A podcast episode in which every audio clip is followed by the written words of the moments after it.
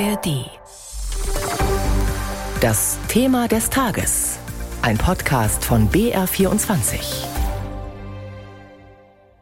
Die Art und Weise, wie in Deutschland die Pflege stattfindet, ist im Vergleich zu dem, was man leider anderswo beobachten muss, großartig. Und das darf man auch nicht kleinreden. Das ist eine großartige menschliche Leistung. Das ist aus meiner Sicht die Perle unseres Sozialstaates. Ein Lob von Gesundheitsminister Lauterbach heute im Bundestag für diejenigen, die Menschen pflegen, kurz bevor das Parlament der Reform mehrheitlich zustimmte.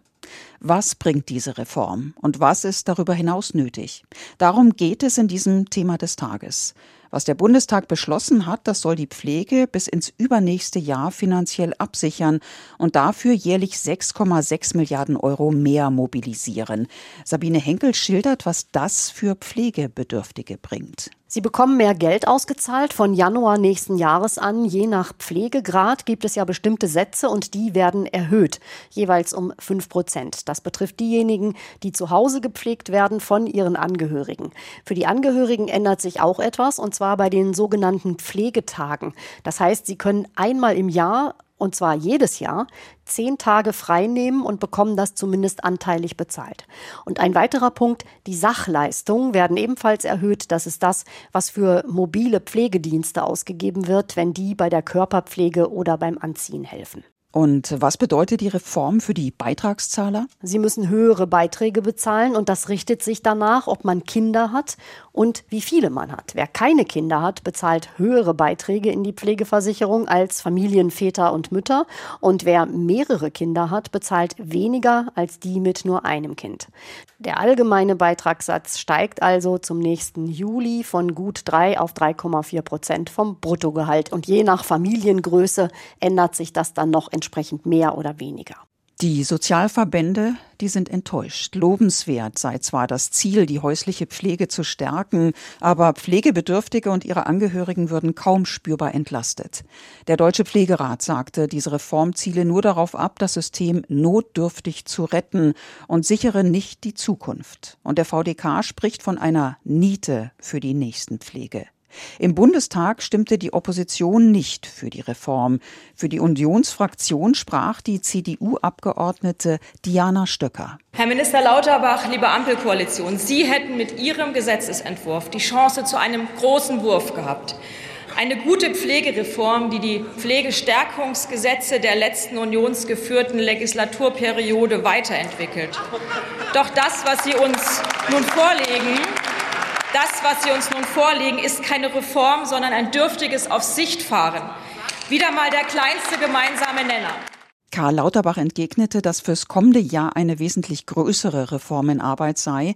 Und er stellte heraus, wie viel Geld Deutschland mittlerweile in die Pflege steckt. 2017 haben wir 35 Milliarden pro Jahr für die Pflege ausgegeben. Jetzt sind es schon 60 Milliarden.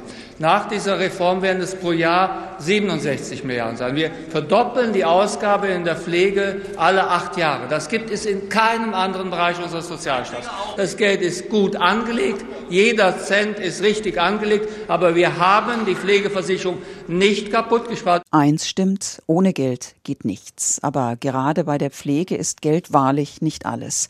Fachleute sagen seit langem, unser Pflegesystem sorgt noch immer nicht dafür, dass alle Menschen in Würde altern können. Ein solcher Experte ist der ehemalige Sozialarbeiter Klaus Fussek. Der gebürtige Bad Tölzer gilt als Deutschlands bekanntester Pflegekritiker. Seit vielen Jahren prangert er unzulängliche oder gar kriminelle Pflegeumstände an, vor allem in Heimen. Fussek hat darüber mehrere Bücher geschrieben. Carsten Kühntop hat mit ihm gesprochen. Diese Reform dreht an verschiedenen Schrauben, bringt sicherlich einige Verbesserungen hier und da. Sind Sie damit zufrieden? Naja, jeder, der in der Praxis es erlebt, oder ich habe ja selber auch über zehn Jahre meine eigenen Eltern gepflegt, weiß ja, dass das gar nicht funktionieren kann. Aber das, das ist ein Kommentar, den man auf jede Pflegereform geben kann. Es ist eigentlich immer nur ein Motto, besser als gar nichts, bisschen was, aber ich sage immer, es ist so eigentlich, als wenn wir versuchen, einen Waldbrand mit einer Wasserpistole zu löschen. Sie sagen, kann gar nicht funktionieren. Warum nicht? Es kann nicht funktionieren, weil Pflege, das muss man ja vielleicht auch dazu sagen, geht ja jeden früher oder später an. Wir diskutieren ja nicht hier über Luxus, sondern wir reden darum, wie können wir in dem Fall die Angehörigen den größten und preisgünstigsten Pflegedienst der Nation unterstützen. Und wir müssen die Angehörigen entlasten, entlasten, entlasten. Und Gesetze pflegen halt keine Menschen. Ja, das heißt, selbst wenn jetzt hier Geld gegeben wird. Es fehlen überall Tagespflegen, es fehlen Nachtpflegen, es sind Kurzzeitpflegen. Wenn Sie in München sind, suchen dringend einen Pflegeplatz für Ihren Vater, für Ihre Mutter. Es gibt nicht mal ein freies Pflegebett. Also das heißt, wir lassen die Angehörigen im Stich und wenn ich eine Pflegereform mache, dann muss ich natürlich fragen, was brauchen die Angehörigen und ich kann doch nicht über Grundversorgung, und es sind ja letztendlich auch Menschenrechte, kann ich doch nicht sagen, schauen wir mal, wie viel Geld wir gerade noch im Haushalt haben. Sie haben über viele Jahre ganz normale Menschen zum Thema Pflege beraten. Kaum jemand weiß so gut darüber Bescheid wie Sie. Sie sind ein Mann der Praxis. Ist die Pflege, so wie sie in Deutschland derzeit organisiert ist, tatsächlich die Perle unseres Sozialstaats, wie es Lauterbach heute im Bundestag gesagt hat? Also als ich das gehört habe, habe ich irgendwo gedacht, äh, das kann er doch wohl nicht gemeint haben. Also es ist doch fast zynisch, Menschen, die am Limit arbeiten, das sagen die Pflegekräfte doch jeden Tag seit Jahren. Und Angehörige, die 365 Tage pflegen, wo wir wissen, die können oft nicht mal eine Nacht durchschlafen, die haben mal nicht mal eine Stunde Zeit zum Friseur zu gehen.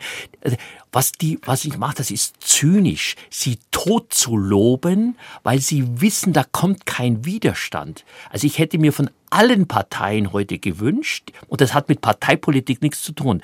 Das ist völlig egal, ob Lauterbach, das ist austauschbar. Ich wäre hingegangen und hätte mich zunächst bei den Angehörigen nicht bedankt, sondern entschuldigt. Und ich hätte gesagt, es ist uns peinlich, wir haben im Haushalt, Pflege ist halt nicht das Thema in der Gesellschaft, ja, wir diskutieren über Wärmepumpen und so weiter, und mehr Geld war halt jetzt nicht da und jetzt versuchen wir irgendwie hinzukommen. Aber doch das nicht als Erfolg zu feiern, das ist Verhöhnung pflegender Angehörigen und vor allem auch der engagierten Pflegekräfte. Ich kenne niemanden, der sich darauf freut, vielleicht irgendwann einmal in ein Pflegeheim hm. zu müssen.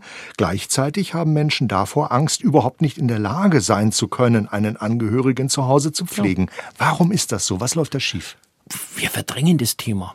Also wenn es uns schon nicht gelingt, ethisch dafür zu sorgen, dass die Pflege bezahlt wird, die notwendig ist, dann werden wir, das sage ich klar, über Formen der aktiven Sterbehilfe offen und ehrlich reden müssen, weil niemand mehr da ist, der pflegt.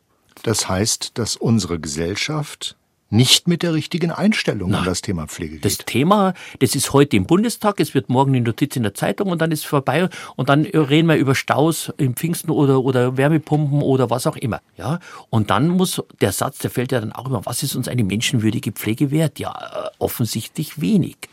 Ein Recht auf einen Pflegeplatz ins Grundgesetz zu schreiben, fordern manche, Sie auch. Aber wenn die Angebote nicht ja, da sind, was es ist dann? so, es, ist, es gibt ein Recht auf einen Kita-Platz, wenn keine Erzieherinnen und Erzieher da sind, brauchen sie, es ist ein nicht einklagbarer Rechtsanspruch. Also wir haben das Grundgesetz Artikel 1, die Würde des Menschen ist unantastbar und damit, das reicht das. Und wir haben, jede Gemeinde, jede Kommune hat eine Daseinsvorsorge.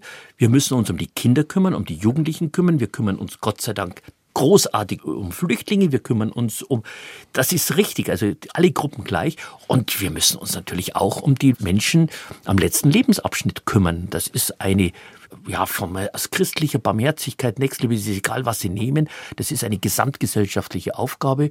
Aber die Menschen, die das machen, die am Ende sind, nicht mehr weiter können, dann einfach tot zu loben, das ist schon ein Stück Zynismus.